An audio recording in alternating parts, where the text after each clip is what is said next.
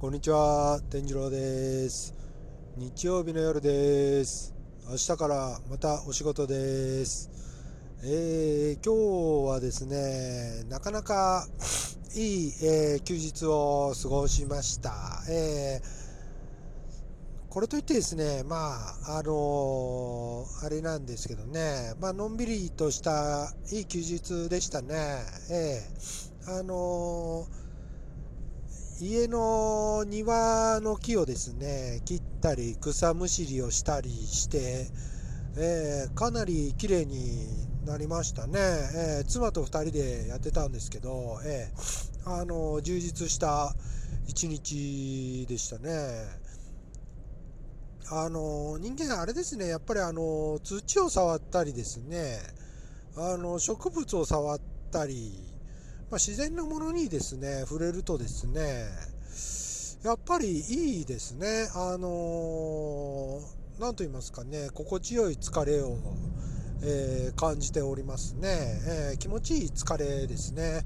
で、まあ、あのちょっと汗をかいたもんですから、え、3時、3時半ぐらいですかね、お風呂に入りまして、これもまたね、いいんですよね。明るいうちのお風呂ってのが、あのー、いいんですよね。これもまた、なかなかストレス解消になったのではないかと思います。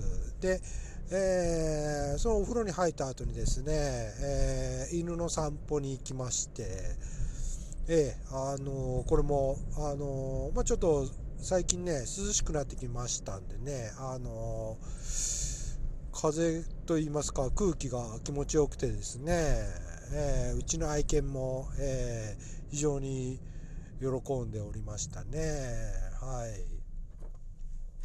い。で、まあ、えー、その後は、ちょっとあのギターをですね、カチャカチャ弾いたり、えー、本を、本をですね、少し読んだりしてですね、えー、過ごしていたところでございます。はい。でですね、えー、明日から、えー、仕事なので、まあ、早めにですね、えー、あの、寝ようかななんて思ってますが、よく考えたら今、世間様は、あの、4連休2日目なんですね。私、全然関係ない、関係ないですね。はい。建設業の人間なので、あの、祝日、係ございません。はい。